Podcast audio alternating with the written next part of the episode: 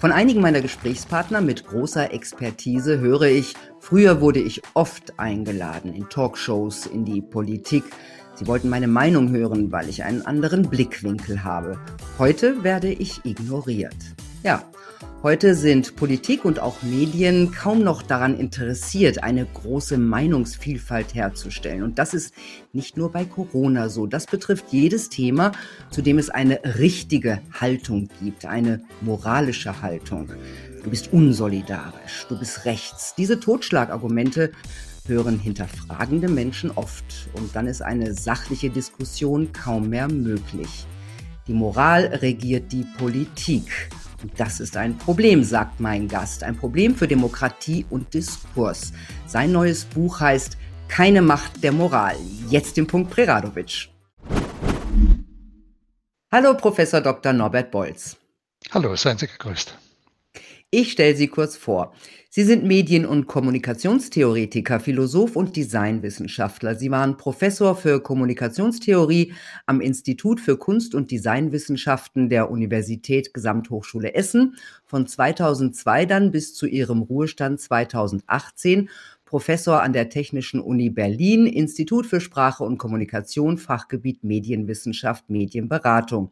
Sie sind Autor bei Publikationen wie NZZ und Schweizer Monat und sie gelten als einer der geistig unabhängigsten und streitlustigsten Intellektuellen Deutschlands. Sie haben jede Menge Bücher geschrieben.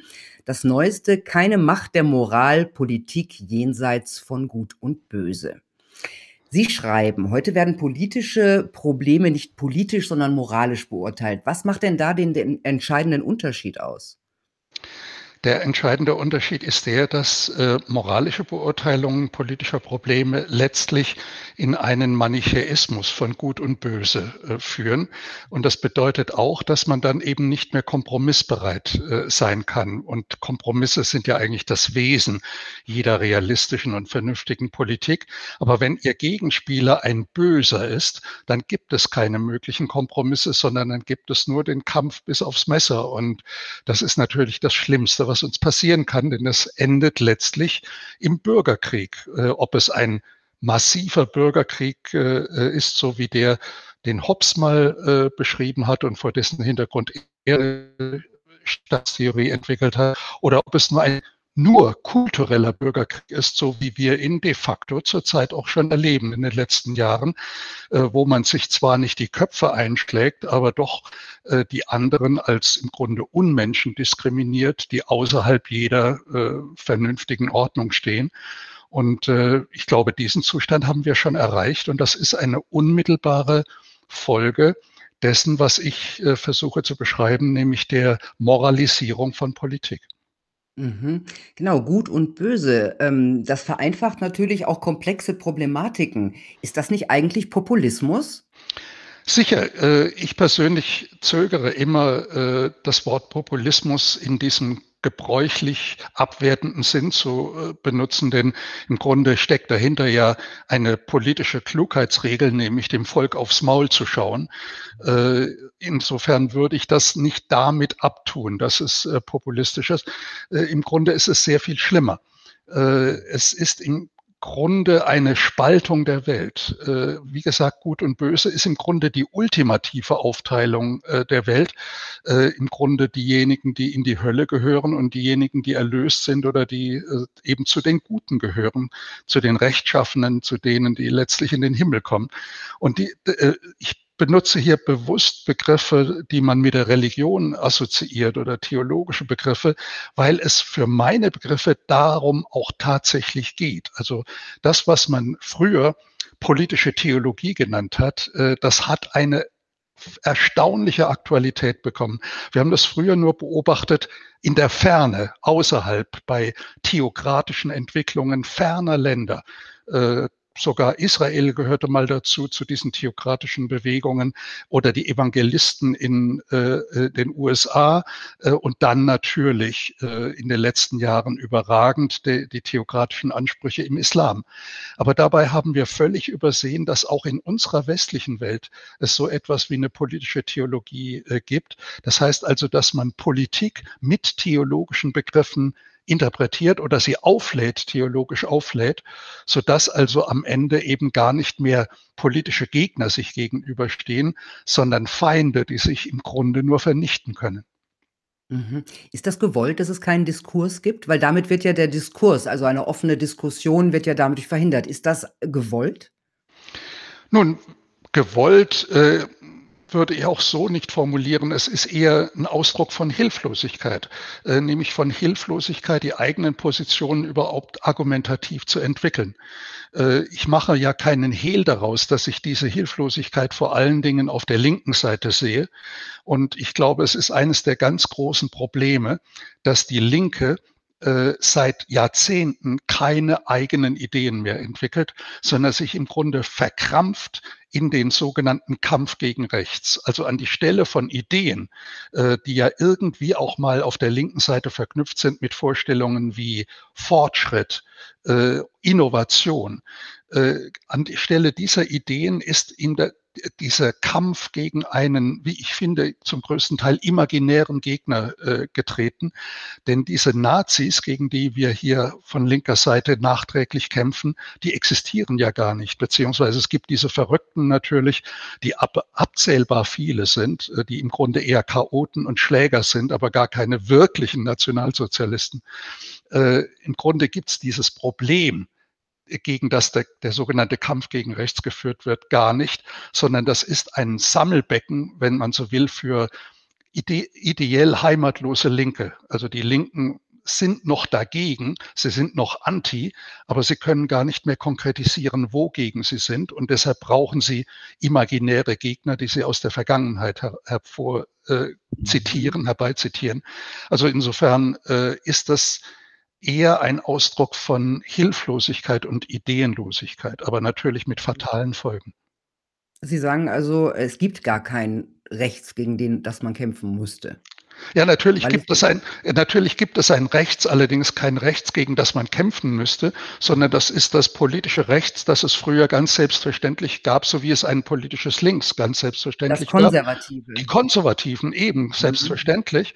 Und äh, das ist allerdings ein Nebeneffekt dieses Krampfs gegen rechts, äh, dass die Konservativen bei der Gelegenheit ganz schlicht ins rechtsextreme Lager äh, geschubst werden. Das heißt, dass man sie bekämpft, als seien sie virtuell auch schon die Nazis, gegen die man nachträglich endlich den Kampf äh, gewinnen will. Und das ist natürlich eine fatale Entwicklung, dass alle, die, wenn sie so wollen, nicht im politischen Mainstream mitschwimmen, äh, im Grunde gar keine andere Position mehr haben können als die des Rechtsextremen, dass man eben manichäisch als das Böse bekämpfen muss. Das ist, glaube ich, der Stand der Dinge.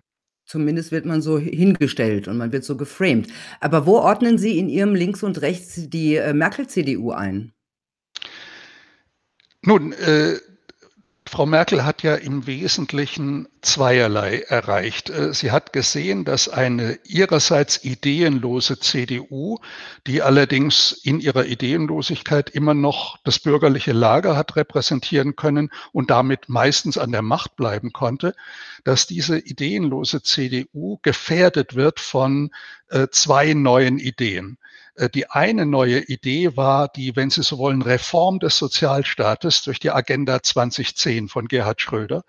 Und die andere äh, äh gefährliche, für die CDU gefährliche Idee waren eben die Grünen mit ihrer Umweltpolitik und der Umweltbewegung.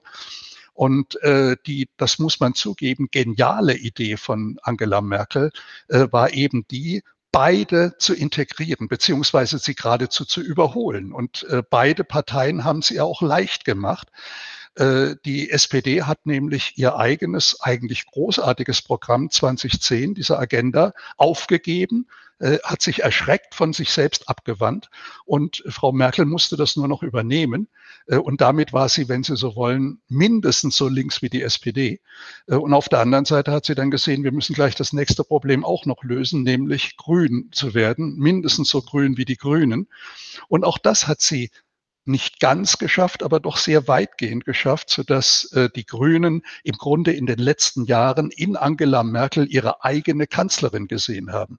Äh, das haben sie nicht so ausgesprochen, aber wenn Sie mal die Sanftheit des Umgangs der Grünen mit Merkel äh, betrachten, dann sehen Sie im Grunde macht Merkel schon die Politik die früher Gerhard Schröder durchsetzen wollte und sie macht längst auch die Politik, die die Grünen durchsetzen äh, wollen. Äh, insofern ist es schwer zu sagen, wo die Merkel-CDU steht, denn die äh, Frau Merkel steht mit ihrem genialen Opportunismus jenseits der CDU, äh, während die CDU immer noch hin und her gerissen ist, ob sie irgendwie noch etwas mit der konservativen Partei zu tun hat, die sie mal war, vor Merkel, oder ob sie, ja, wie soll man sagen, ein Chamäleon ist, das sich dem Zeitgeist radikal anpasst von heute auf morgen. Dafür, wenn ich das noch sagen darf, sprechen bestimmte Figuren ja sehr deutlich, wie eben äh, äh, Herr Söder von der CSU äh, oder einige andere Politiker von CDU und CSU, die sich in Windeseile an vollkommen konträre Positionen angepasst haben, also die 180 Grad Wenden gemacht haben oder ja, religiös könnte man sagen, eine Metanoia, ja, also eine Conversio äh, vollzogen haben. Äh, das sind alles äh, faszinierende Entwicklungen der letzten Zeit die wahrscheinlich nur deshalb funktionieren können, äh, weil wir eben sehr vergesslich sind. Also äh, bei einigen Politikern weiß man gar nicht mehr, was sie vor zehn Jahren noch als selbstverständliche Überzeugung verkündet haben, und zwar in allen Parteien. Äh, diese Überzeugungen, die diese Politiker vor zehn Jahren noch vertreten haben, würden sie heute an den Rand eines Parteiausschlusses bringen, und zwar auch bei fast allen Parteien. Man hat aber auch den Eindruck, dass diese das grüne Moralmodell eigentlich Vorreiter ist äh, für alle anderen Parteien. Dass äh, jeder aufpasst, dass er auch moralisch äh, daherkommt als Politiker, weil er auch sonst sofort angefeindet wird. Ich habe das, das ist auch ja eigentlich auch eine seltsame Entwicklung. Das ist absolut richtig. Ich habe versucht, auch in meinem Buch, dass er nicht einfach nur ein polemischer Beitrag zur aktuellen Diskussion sein soll, sondern dass das, wenn Sie so wollen, ideenpolitisch ein bisschen aufarbeiten soll, was passiert eigentlich mit uns heute, äh, habe ich ja an der entscheidenden Stelle dann auch ein Rousseau-Kapitel platziert. Und Rousseau ist ja der Großvater der Grünen. Und Rousseau ist eben auch derjenige, der die Abwendung von der Realpolitik gebracht hat äh, und hin eben zu einer Remoralisierung von Politik geführt hat. Denn das darf man nicht vergessen, und das war im Grunde auch die Botschaft meines Buches, die Neuzeit oder sagen wir enger noch, die Moderne, die Moderne war gekennzeichnet eben nicht von einer moralisierten Politik, sondern im Gegenteil gerade von einer entmoralisierten Politik, die man dann lange Zeit auch Realpolitik äh, genannt hat. Und äh, es liegt nicht, wir, äh, man kann es rekonstruieren, aber die Zeit liegt nicht sehr fern zurück, äh, in der es zu diesem Umkippen äh, gekommen ist, äh, in dem im Grunde der Rousseauismus mächtiger wurde als der Marxismus. Marx würde sich schon längst im Grab herumdrehen, äh, wenn er äh, beobachten könnte oder äh, kontrollieren könnte, was heute unter links läuft. Alles das, was heute links ist, hat mit Marx überhaupt nichts zu tun, hat auch mit Sozialismus nichts zu tun, außer vielleicht dem Ressentiment gegen die reichen Leute, sondern das ist alles Rousseauismus. Und man kann auch Rousseauist sein, ohne eine Zeile von ihm gelesen zu haben. Das kann man bei den Grünen auch sehr gut beobachten. War Helmut Schmidt eigentlich noch ein Realpolitiker? Für meine Begriffe Oder, sehr. Ja. Vielleicht bin ich da allerdings auch ein bisschen befangen, weil Helmut Schmidt für mich, und das ist auch ein bisschen lebensgeschichtlich bedingt, der große Politiker war, mit dem ich meine eigenen Ideale noch verknüpfen konnte. Äh, und ich habe natürlich viele seiner Sätze genossen, wie vor allen Dingen den, äh, dass jeder, der als Politiker eine Vision hat, zum Arzt gehen sollte. Das war Wasser auf meine Mühlen oder das konnte ich genießen. Diese für war mich, gegen Willy Brandt geschossen.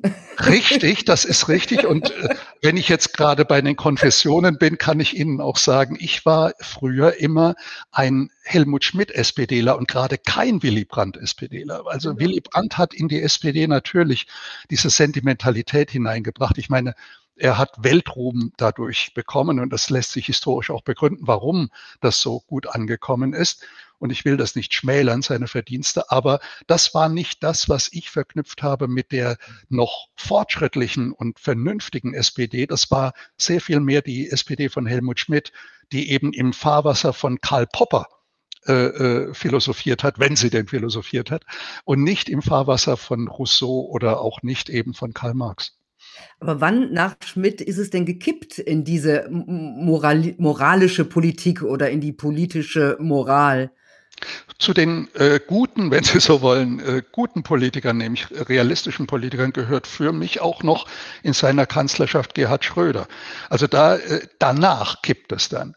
Äh, und äh, es zeigt sich daran, dass bestimmte Politiker, die, wenn man ihnen ein bisschen Rückenwind gegeben hätte, sich auch noch hätten vernünftig entwickeln können in der SPD, wie Sigmar Gabriel beispielsweise, dass die eben nicht mehr in der Lage waren, Widerstand zu leisten. Gerhard Schröder, der hatte wahrscheinlich auch lebensgeschichtlich einfach noch den Mumm, dem ganzen Quatsch, der sich abgezeichnet hat zu seiner Zeit, schon einfach dagegen zu halten und zu sagen, das ist alles Unsinn oder um eins seiner anderen schönen Begriffe zu gebrauchen, Gedöns. Ja, also er hatte noch den Mut. Da ging es um Frauenpolitik. Da ging es um Frauenpolitik und Ähnliches und Ähnliches. Ja, und äh, dieses Gedöns hat sich ja unendlich aufgebläht. Aber Schröder hatte noch den Mumm zu sagen, das ist alles Quatsch.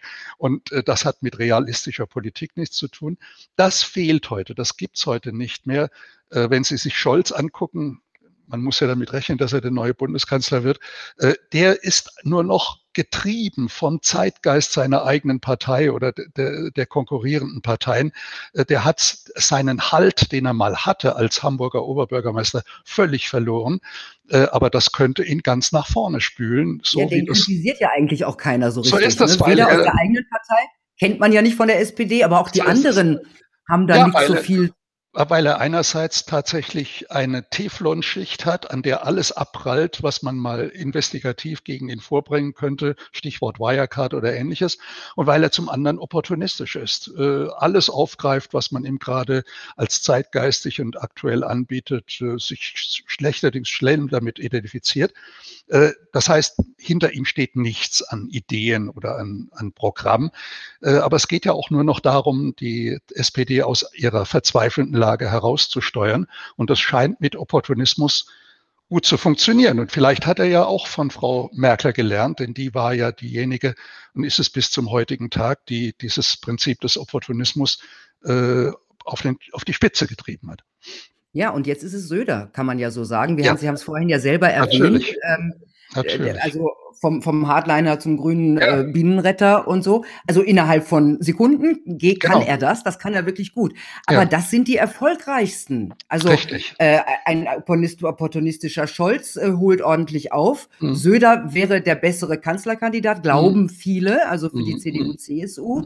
Ähm, Merkel, der wird jetzt schon nachgetrauert. So ähm, was macht denn Opportun was, warum durchschauen die Menschen Opportunismus nicht? Ist das zu schnelllebig? Sind wir in einer so schnellen Zeit mit zu viel Infos oder woran liegt das? Ich glaube schon, dass es mit der Schnelllebigkeit der Zeit zusammenhängt, aber äh, Opportunismus bedeutet ja auch, äh, dass man nicht dem Volk aufs Maul schaut, äh, sondern dass man sich an den Medien orientiert. Und äh, wir sind ja ausgesetzt einem Bombardement von medialer Berichterstattung.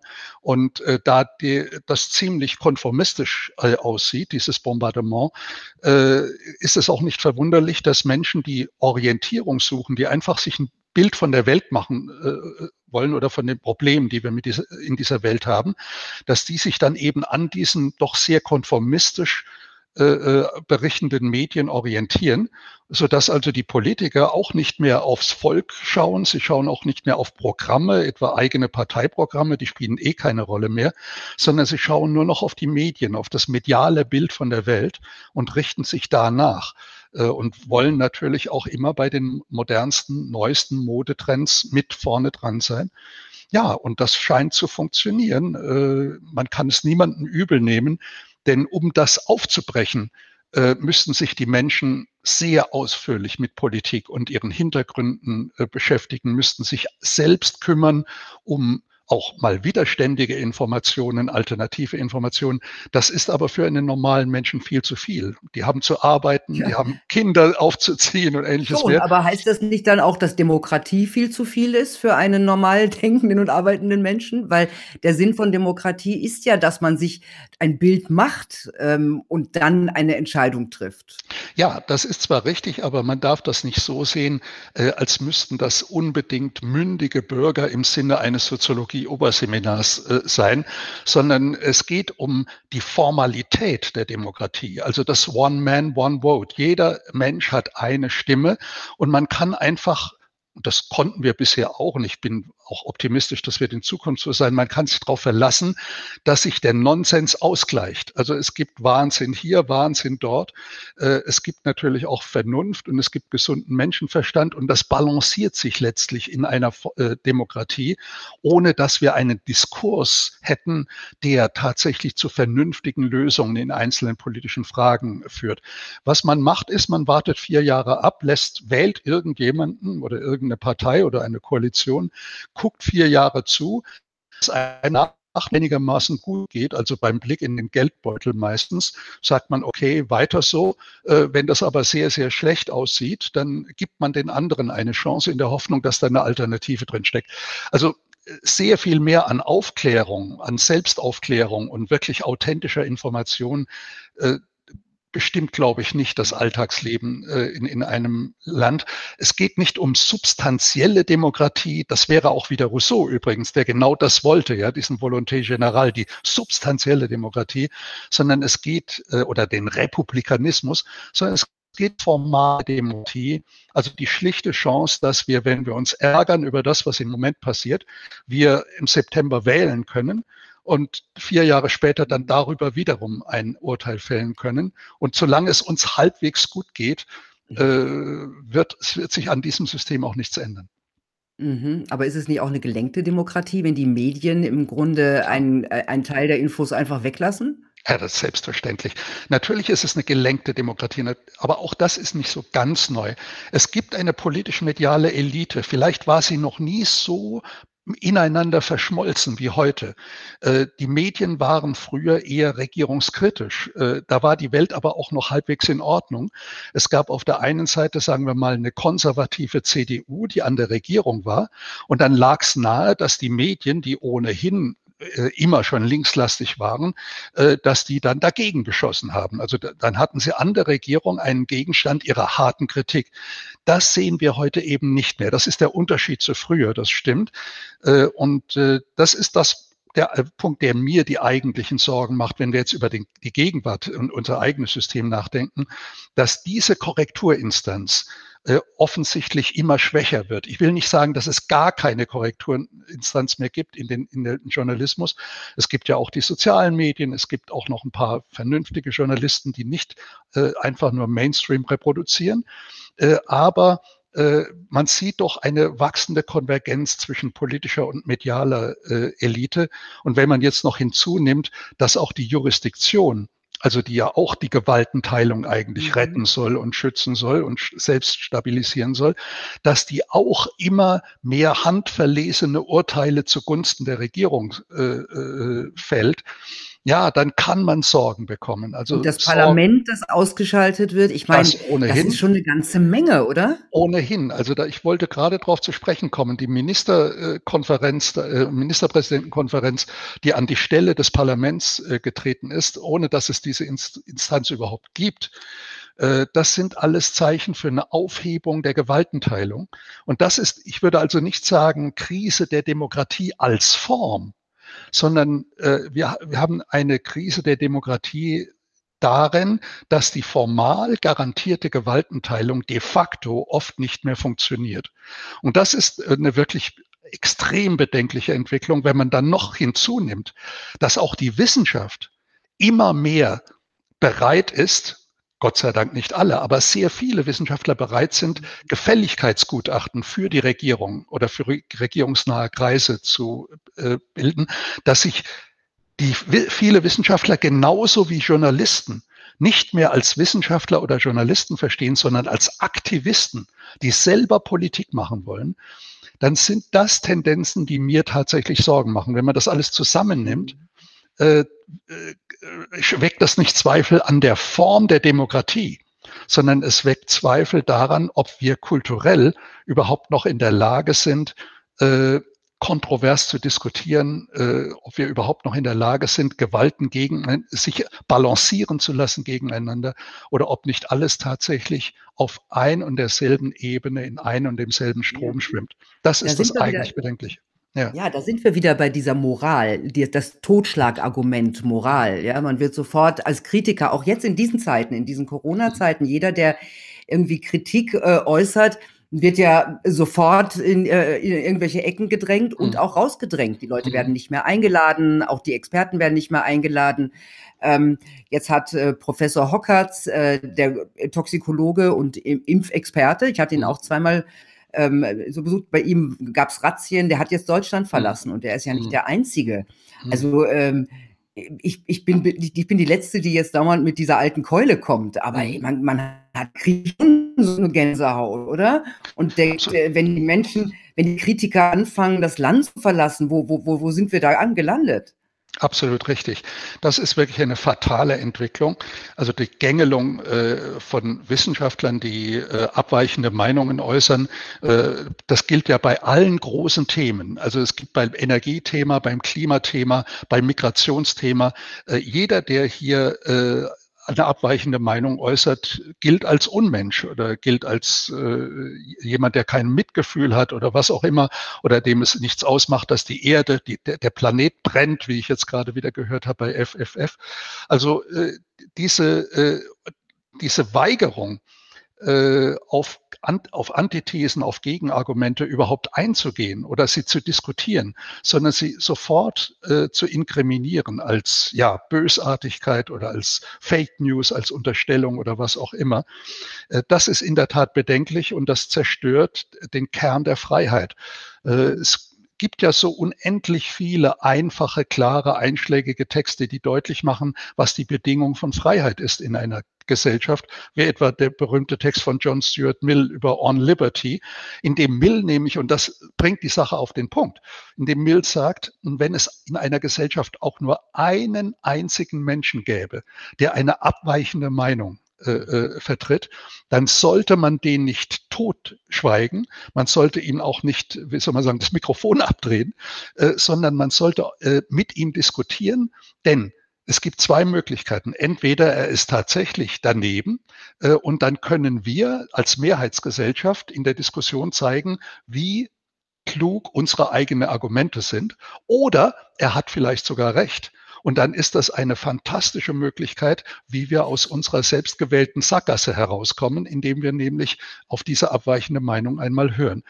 Und das ist, ich meine, das ist zugespitzt von John Stuart Mill, aber das ist der Kern der Sache. Mhm. Also sobald abweichende Meinungen als indiskutabel äh, gelten, äh, ja, sind wir im Grunde schon auf diesem slippery slope äh, in die Unfreiheit. Ja, äh, und, und, nur in konkreten Fällen, die meistens äh, äh, deutsche Spezialfälle sind, wie etwa Holocaustleugnung und ähnliches mehr, da kann man sagen, okay, aus nachvollziehbaren politischen und historischen Gründen gibt es bestimmte Themen, die man nicht mehr diskutieren darf, die als endgültig geklärt äh, äh gelten. Aber in allen anderen Fällen müsste man doch auch sagen, wenn jemand eine abweichende Meinung äh, vertritt, die absurd ist, dann stellt sie sich selber bloß. Also man kann leicht zeigen, wie lächerlich und absurd sie ist, wenn sie tatsächlich absurd ist. Und das müsste man tun. Wenn heute jemand äh, sagt, er kann aus dem Kaffeesatz die Zukunft lesen, dann würden wir ihn auch nicht verhaften. Äh, oder wenn jemand sein, dem Horoskop glaubt oder was auch immer, sondern würde sagen, ja, niedliche äh, Überlegung und absurd, aber äh, er schadet ja niemanden. Nicht, kein Mensch glaubt das oder nur ganz, ganz wenige Leute. Also dieser freie Umgang äh, mit abweichenden Meinungen ist die Bedingung von Freiheit. Und wenn sogar Wissenschaftler mit wissenschaftlichen Überlegungen äh, in die Ecke äh, eines Heretikers gestellt werden, auch wiederum ein theologischer Begriff, ja, Heresie, die Abweichung von der Orthodoxie, also von der offiziell äh, gesegneten Wahrheit, äh, ja, dann sind wir im Grunde schon auf dem Weg in die Unfreiheit oder auf dem Weg zur Knechtschaft, wie Hayek das mal so schön formuliert hat. Ja, wir haben ja auch schon, das ist ja, gibt ja ein Bestrafungssystem, ja. Das merken also auch Ärzte, Ärzte, die mhm. Maskentests ausgestellt haben, was, was durchaus Sinn geben kann, um Gottes mhm. Willen. Ja, es gibt. Leute, die dürfen nicht acht Stunden diese Masken tragen. Ja. Ähm, die werden, die haben auch Razzien hinter sich gehabt, so. Und das ist alles so ein bisschen nach dem Prinzip von, von es wird ja Mao zugeschrieben zumindest, äh, bestrafe einen, erziehe alle. Richtig. Wir haben schon so ein Bestrafungssystem. In China gibt es das ja auch, ein Belohnungs- und ein Bestrafungssystem. Man bekommt ja, ganz genau. gegeben oder abgezogen, ja. Richtig. Und das gefällt uns nicht. Da sagen wir, oh, ist das wahnsinnig undemokratisch. Mhm. Ähm, aber hier ähm, heißt es, ja, das ist okay. Warum? Das sind ja alles Verschwörungstheorien, die Rechte, Rechte und so weiter. Mhm. Die ähm, dürfen ruhig bestraft werden oder Menschen, ähm, die sich nicht impfen lassen, dürfen ruhig ausgeschlossen werden. Ähm, fallen wir hier auf unseren eigenen Moralismus rein? Äh, ich möchte unbedingt hier ein Beispiel in Erinnerung rufen. Sie können das konkret als Sie äh, informierter sind. Äh, Sie erinnern sich sicher an den Fall, ich glaube, eines Hamburger äh, äh Wissenschaftlers, äh, der die äh, gar nicht so überraschende These aufgestellt hat, die früher auch schon mal ventiliert wurde. Ja, also dass in Wuhan das nicht von Fledermäusen gekommen ist, sondern aus einem Labor, man sagen, geschlüpft ist. Und äh, der wurde völlig fertig gemacht. Also das, dessen wissenschaftliche Karriere wurde wirklich an den Rand des Endes gedrängt. Und äh, relativ kurze Zeit später hat dann genau die Institution, nämlich die WHO, äh, die als erste von äh, äh, Verschwörungstheorie gesprochen hat in diesem Zusammenhang, äh, dann selbst gesagt, das kann man offenbar nicht mehr ausschließen. Das ist eine denkbare Hypothese. Äh, ich habe nicht gehört, dass man diesen Wissenschaftler rehabilitiert äh, hätte. Und das geht auch gar nicht mehr. Sie können da gar keinen Zurück mehr. Äh, nicht, man kann einen Heretiker nicht plötzlich als orthodox äh, kennzeichnen. Aber genau darum geht es. Äh, und deshalb bin ich sehr bei diesem Thema, das Ihnen auch wichtig ist, äh, nämlich das Schicksal der Leute, die es auf sich nehmen, eine abweichende Meinung, gerade auch wissenschaftlich zu äußern, dann an den Rand getrennt werden und am Ende um ihre Karriere fürchten müssen. Ich sage Ihnen ganz ehrlich, äh, ich bin ich wäre gerne noch jung, aber ich bin in dem mhm. Fall auch froh, pensioniert zu sein, äh, als ich jetzt keine Angst mehr haben muss um meine Karriere. Wäre ich jetzt 30 Jahre alt und würde gerade einsteigen, vielleicht in meine erste Professur oder so irgendetwas, äh, was würde ich jetzt tun? Wahrscheinlich, ich sage es Ihnen ehrlich, mit den Wölfen heulen. Ich, oder ich würde mir ein Thema suchen, das so abseitig ist, mhm. dass alle die Thesen, die ich dazu entwickle, niemanden jucken, also dass es niemanden angeht. Ich würde mich aber auf jeden Fall aus allem, was irgendwie politisch sein könnte, raushalten. Denn wenn man da nicht mit den Wölfen heult, ist man am Ende seiner Karriere, bevor sie begonnen hat. Und das ist wirklich eine ganz, ganz schlimme Situation. Und es gibt Gott sei Dank jetzt schon einige Wissenschaftler, die konkrete Fälle sammeln.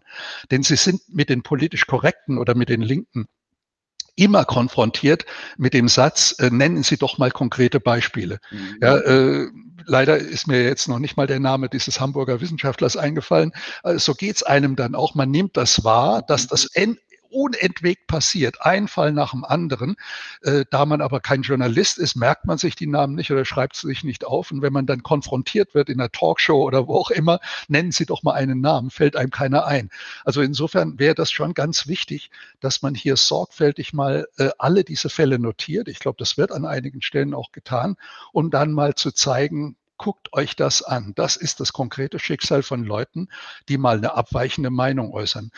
Denken Sie etwa an den Weltklimarat. Also wie die Leute umgehen mit abweichenden Meinungen, äh, das ist eine Katastrophe. Was, Und, es gibt äh, abweichende Meinungen zum Klimawandel? ja, genau, es gibt Leute, die äh, Zweifel haben an bestimmten Überlegungen, wie beispielsweise dem Sinn einer 1,5 Grad Regelung und ähnlichem mehr. Also all das ist ein, äh, gibt ein verheerendes Gesamtbild ab, ein äh, Bild, ein verheerendes Bild von Unfreiheit bei fortbestehender formaler Freiheit.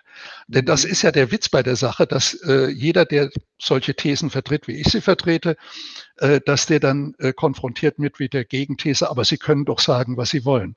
Äh, selbst Sarrazin Genau, sie werden sogar, ja nicht eingesperrt. Eben, genau. sie werden ja nicht eingesperrt. Sarrazin schreibt Bestseller, äh, verdient, glaube ich, sehr viel Geld mit seinen äh, Büchern. Also das ist doch ein wunderbares Beispiel für unsere Meinungsfreiheit. Aber was eben nie dann diskutiert wird oder äh, gefragt wird, ist, was zahlt er eigentlich für einen Preis? Er ist ein Outlaw, er ist ein Outcast, er steht am Rand der Gesellschaft, er braucht vielleicht Polizeischutz, um überhaupt noch in der Öffentlichkeit aufzutreten. Und das ist ein Preis, der wirklich katastrophal ist. Das ist genau das, was Angela Merkel mal so schön bagatellisieren wollte, indem sie sagte, man müsste das auch aushalten können, äh, die Reaktion auf abweichende Thesen. Äh, aber die Reaktion ist eben die, der Marginalisierung. Äh, es ist die, dass man zum Sündenbock erklärt wird und äh, dass man im Grunde genau. äh, nicht mehr innerhalb der Gesellschaft akzeptiert wird. Das gehört doch zur Moral dazu, einen Sündenbock zu haben, ja, weil ich so kann ja nur richtig sein, wenn jemand falsch ist, ja. So ist das. Ja. Ich kann doch nur mich erhöhen, wenn ich jemanden runterdrücke. Hm, ist es das so? Ist und wir sind doch auf dieser erhöhten Nummer. Wir sind ja überall, auch im Ausland. Also wenn wir übers Ausland ja. reden, mhm. wenn wir über die Demonstration in Weißrussland, wenn man das in der Tagesschau sieht und mit anderen Bildern aus Berlin mhm. unterlegen würde, würde man, könnte man kurzzeitig annehmen, ähm, huch, sie sind ja verrückt ehrlich geworden, ne? Aber mhm ähm, also man, man, äh, mhm. wir, wir maßen uns doch diese, diese große Moral ja an. Auch zum mhm. Beispiel jetzt auch ähm, der Fall Nawalny, wenn man jetzt mhm. gegen Russland guckt, ja, der Fall Nawalny, ähm, da gibt's die Initiative Free Nawalny, ähm, äh, der FDP-Chef twittert alle paar Tage, schon so und so viele Tage äh, ist Nawalny inhaftiert über Assange, äh, der halt auch inhaftiert ist, aber halt der, ein Feind der US, als Feind der USA gesehen wird, da gibt's gar nichts, da gibt's keine größeren Initiativen. Das ist doch, äh, also Moral und Doppelmoral sind schon sehr verwandt, oder? Äh, absolut richtig. Und äh, das ist auch, finde ich, das Peinlichste an diesem Thema äh, für jeden Deutschen, der noch halbwegs bei Trost ist, äh, die Art und Weise, wie sich einige Vertreter der deutschen Regierung jedenfalls aufspielen weltweit. Äh, Heiko Maas ist da sicher der spektakulärste Fall. Also wenn man dann den USA anbietet, ihnen Demokratie beizubringen. Ich glaube, das ist mehr oder minder wortwörtlich das, was Heiko Maas angeboten hat. Also, dass er gerne mal rüberkommt in die USA, um den USA zu erklären, was eigentlich Demokratie ist. Äh, so wie er jetzt ja auch äh, den Taliban angeboten hat. Ist ja im Saarland erfunden worden von eben, Honecker. Natürlich. Also, Von, vom Saarländer Honecker. Ja, also das ist, oder dieses äh, Vorangehen, das ist ja, glaube ich, auch ein Lieblingsbegriff äh, der deutschen äh, Politik geworden, jedenfalls der deutschen Regierungspolitik. Wir wollen vorangehen in allem, im Klimaschutz, äh, in der Migrationspolitik. Und wir gehen ja auch ständig voran. Äh, kein anderes Land der Welt ist so wahnsinnig wie die Deutschen. Äh, und äh, wahrscheinlich äh, kichern die über uns überall in der Art und Weise, wie wir Klimapolitik betreiben, wie wir Migrationspolitik betreiben und dann natürlich Energiepolitik oder jetzt auch äh, Außenpolitik, also Umgang mit dem, äh, mit dem Taliban. Äh, noch vor kurzem hieß es, unsere Freiheit wird am Hindukusch verteidigt und jetzt heißt es, man sollte mit den Taliban ins Gespräch kommen. Also das sind äh, tolle äh, Entwicklungen, die alle einen gemeinsamen Nenner haben, nämlich diese moralistische Hybris. Also diese Vorstellung, wir, die wir mal die Weltmeister im Bösen waren, äh, wir müssen die Weltmeister im Guten sein. Und äh, da, ist das damit eine wirklich deutsche Sache oder ähm, betrifft das nicht die, die gesamte westliche Welt, diese Art von Moralismus? Es ist richtig, diese, diese Art von Moralismus betrifft die ganze westliche Welt. Äh, diese Bußrituale, die wir überall äh, beobachten, indem man versucht, äh, historisches Unrecht der letzten 500 Jahre irgendwie durch heutige Bußrituale wieder zu korrigieren. Äh, das gehört ja auch mit zur Gesamtkulturpolitik äh, in der westlichen Welt, äh, die ja im Grunde nur noch aus der Identifikation von Opfern besteht und den entsprechenden, der entsprechenden Bereitschaft der weißen Suprematisten Zahlungen zu leisten, um diese Opfer einigermaßen wieder ruhig zu stellen. Jetzt geht es um die berühmte Identitätspolitik. Das ist ja genau die Identitätspolitik. Sicherheitspolitik. Also das beobachtet man natürlich fast in der gesamten westlichen Welt, aber nirgendwo ist man so verrückt wie in Deutschland. Äh, Im Grunde äh, als Allheilmittel die Preisgabe der nationalen Identität anzubieten. Also das sehe ich nirgendwo sonst. Und äh, das ist auch, glaube ich, ein spezifisch deutsches Problem, dass man glaubt, äh, man bekommt die Erbsünde Auschwitz äh, nur weg oder man kann sie nur überwinden oder man wird nur von ihr geheilt, äh, wenn die deutsche Identität komplett aufgegeben wird, wenn sie, wenn sie so wollen, aufgeht, restlos aufgeht in einer europäischen Identität, die so, wie wir sie äh, offenbar wollen, von keinem anderen Land in Europa gewollt wird. Das ist schon wieder, und da sind wir schon wieder bei Religion, ne? Richtig, absolut. Erbsünde, Buße tun. Ja, Sie können es, Sie können es letztlich auch wirklich nur religiös verstehen, was in den letzten Jahren äh, bei uns passiert.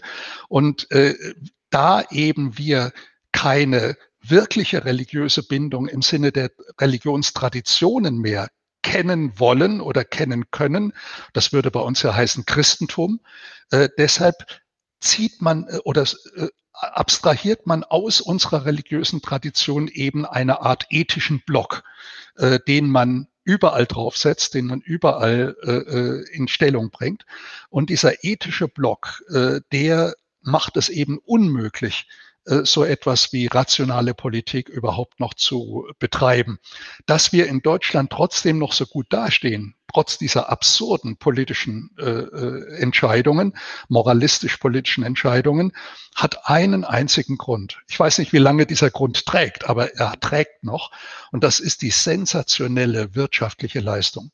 Also nur deshalb, weil wir so unglaublich großartige Unternehmer haben, weil unsere Wirtschaft so fantastisch arbeitet, weil wir auch so eine extrem hohe Arbeitsmoral haben, seit eben Ewigkeiten schon äh, in der Bundesrepublik Deutschland. Nur deshalb können wir uns diesen politischen Wahnsinn leisten. Nicht? Als, Im Grunde wird alles mit Geld zugedeckt. Jeder politische Wahn wird mit Geld zugedeckt. Und, Aber da äh, fragen äh, sich schon ein paar Leute, wo das dann am Ende herkommen soll, gerade jetzt in dieser ja, es Corona-Krise. Es läuft ja noch. Ja, Sie haben ja recht, aber auch die, äh, erinnern Sie sich, was die Reaktion der Politik war, sobald mal kritische Stimmen aufkamen? Das Geld ist da. Und das ist mhm. so in dem Ausmaße auch wirklich nur in Deutschland da. Kein anderes Land, nicht Frankreich, nicht Italien, könnte diese Probleme, die in den anderen Ländern ja auch da sind durch die Corona-Krise, so zudecken, einfach mit Geld, mit Zahlungen, äh, wie das Deutschland macht. Und deshalb ist der Widerstand in Deutschland auch am geringsten, soweit ich das beurteilen kann. Oder es gibt ein besonderes, manche behaupten ja, es gäbe ein Untertanengen in Deutschland stimmt auch, das gibt es auch und äh, das ist auch eine Tradition. Sie haben vollkommen recht. Äh, man könnte es auch hart so formulieren, dass äh, Freiheit bei uns, bei uns nur ein wirklicher Wert ist, wenn sie vollständig bedroht ist oder wenn sie überhaupt nicht mehr existiert, so wie eben in den Terrorregimen äh, der Nazis und auch der DDR. Also da, wo gar keine Freiheit mehr herrscht, da wacht dann der Freiheitsgeist auf oder der Widerstandsgeist äh, wird dann erweckt. Aber sobald die äh, Freiheit dann formal wieder garantiert ist, äh, und das konnte man ja gerade an der Geschichte der DDR sehr gut äh, und an der Wende in der DDR sehr gut beobachten, dann erlischt auch wieder vieles von diesem äh, Freiheitsgeist und das Sicherheitsbedürfnis ist sehr, sehr viel größer. Das erklärt noch nicht ganz, den Untertan, den deutschen Untertan. Aber mhm. ich glaube, äh, das spielt doch eine riesengroße Rolle. Die riesige Angst, die die Deutschen ja, haben. German Angst ist ja ein weltweit German, bekannter Begriff. Genau, ne? genau. Zum Beispiel, ich hatte jetzt, ich hatte jetzt Professor Ra als letzten Gast, äh, den Russland-Experten. Mhm. Also, und der sagt, der kam, kam gerade aus Russland und sagte, ähm, in dieser Pandemie ist es ganz, an, ganz anders, ja. Also auch die russische Politik würde sich nie trauen, den, den Leuten das zuzumuten, was in Deutschland zugemutet wird. Die würden es einfach nicht mitmachen. Mhm. Ja. Ich meine, im Grunde ist es so einfach. Mhm. Das ist absolut richtig. Ich habe auch äh, bisschen Selbstwerbung muss sein. Äh, ich habe ja äh, als vorletztes Buch ein Büchlein mit dem äh, Titel Die Avantgarde der Angst geschrieben. Mhm. Und das ging ja, die Avantgarde der Angst sind natürlich die Deutschen. Aber daraus ergibt sich eben auch, wenn man äh, besonders ängstlich ist, ist man besonders sicherheitsbedürftig. Äh, und dann hängt man sich tatsächlich an, äh, an den Mantelzipfel der Mutti. Und äh, die Mutti führt uns dann. Und äh, dieser Paternalismus, der, den wir seit Jahrzehnten erleben, der sich immer mehr verschärft, der, das bedeutet tatsächlich von der Wiege bis zur Bahre nimmt uns die Mutti an der Hand und führt uns durch dieses gefährliche Leben. Und wir müssen im Grunde nur Und deshalb ja auch die ungebrochene Beliebtheit von Frau Merkel. Wir müssen ihr im Grunde nur folgen. Sie zeigt uns schon den richtigen Weg. Und wenn ich in mein Portemonnaie gucke, ist da immer noch genug Geld. Äh, uns geht's immer noch besser als allen anderen europäischen Ländern und den meisten Ländern auf der Welt. Nicht umsonst wollen alle äh, Flüchtlinge nach Deutschland und nicht etwa, äh, was weiß ich, nach äh, Österreich oder äh, gar nach Ungarn. Also äh, die wollen alle zu uns. Warum nirgendwo kann man so gut leben wie bei uns? Nirgendwo gibt es so viel Geld, wirtschaftliche Mittel. Und das zusammen mit dem Sicherheitsbedürfnis führt eben zu diesem ja glücklichen Untertan, so könnte man vielleicht sagen. Ja, es, es, äh, diese Leute sind in ihrem Untertanengeist durchaus glücklich und äh, oder zufrieden jedenfalls. Und äh, deshalb wird man bei uns auch niemals eine Revolution erleben, die von unten kommt, sondern es, wenn es zu einer Revolution kommt, dann immer von oben, von den Eliten, die das ja auch im Moment versuchen in einer Art Kulturrevolution, worüber wir vorhin ja schon gesprochen haben. Mhm. Ja, die Menschen sind zufrieden, sie möchten auch glauben. Und was mir auffällt, also Menschen, die sich moralisch auf der richtigen Seite wähnen, ja, ähm, die, die reagieren doch teilweise, ist zumindest meine ähm, Auffassung, ganz stur auf Fakten. Also mhm. äh, sie sind durch Fakten, selbst belegte Fakten, nicht von ihrer moralisch richtigen Meinung abzubringen. Haben Sie eine Erklärung dafür? Aber das ist das Normalste von der Welt. Äh, jeder, der eine Glaubensüberzeugung hat, äh, bleibt unbeirrt in seinem Glauben äh, und er kann niemals durch Fakten widerlegt äh, werden. Wir haben das Thema ja äh, unter verschiedenen Aspekten schon jetzt vielfach durchgespielt, etwa unter dem Stichwort Fake News oder auch äh, sozialer Konstruktivismus. Oder es gibt ja die wunderbarsten Vorstellungen, dass man einfach sagt, jeder schaut sich die Welt aus seiner Perspektive an, aus seiner Ecke, in der er eben gerade äh, lebt. Und deshalb haben wir ganz unterschiedliche Bilder von der Welt. Und das, was deine Wahrheit ist, das ist nur deine Wahrheit. Ich habe eine ganz andere. Ich sehe das ganz anders und ich sehe es besser als du. Also es gibt im Grunde unendlich viele Möglichkeiten, sich um auch sehr, sehr harte Fakten herumzudrücken, äh, zumal äh, ja gerade die Guten äh, und die Linken vielfach der Meinung sind, es gehe gar nicht um Fakten und in dem Fall jedenfalls nicht, indem diese Fakten ein Projekt gefährden. Also wenn Sie Zahlen beispielsweise bringen, die das Projekt Klimawandel, also beziehungsweise neue Klimapolitik äh, gefährden, dann sind das Fakten, die im Grunde stören und die man aus Aufklärungsinteresse heraus besser unterdrückt und verschweigt. Also diese Vorstellung. Ja, das wir bei Corona auch schon ganz gut. Also natürlich, das geht bei allen äh, großen Fragen so. Das geht bei Migration, das geht bei Corona, das geht beim Klima.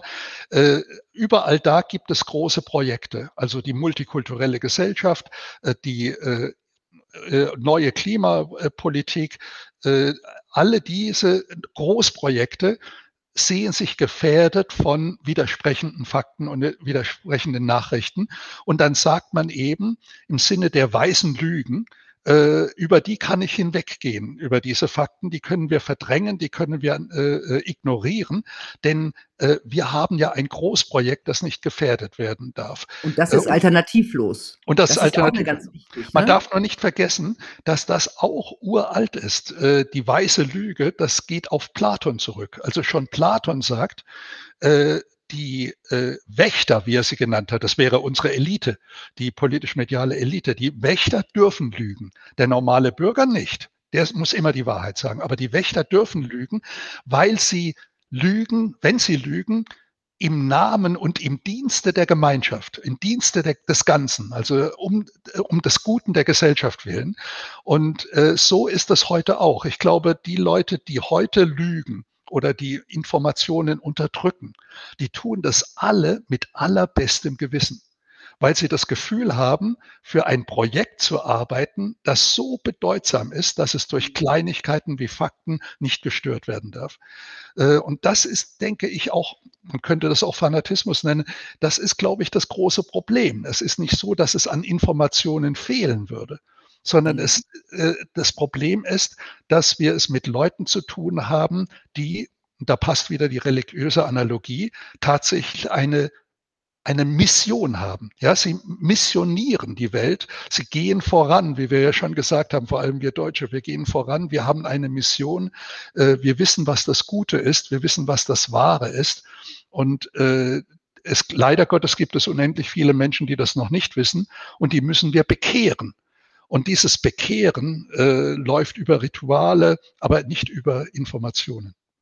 Nee, Fakten sind out. Ich bin froh, dass es Leute wie Sie gibt, die Klartext reden, die mich nicht bekehren wollen. Es war wie immer ein tolles, ein informatives und äh, super lustiges auch Gespräch. Vielen Dank, Professor Bolt. Bleiben Sie noch mal ganz kurz dran. Tja, Leute, also ich persönlich finde ja Empathie wichtiger als Moral. Also wenn ich in der Lage bin, mich in jemanden hineinzuversetzen und zu verstehen, auch in ein Land, äh, dann komme ich doch zu viel besseren Entscheidungen, als wenn ich ihm moralisch meine Meinung überstülpen möchte. Eigentlich logisch, oder? Ich wünsche euch eine gute Zeit. Bis bald. Tschüss.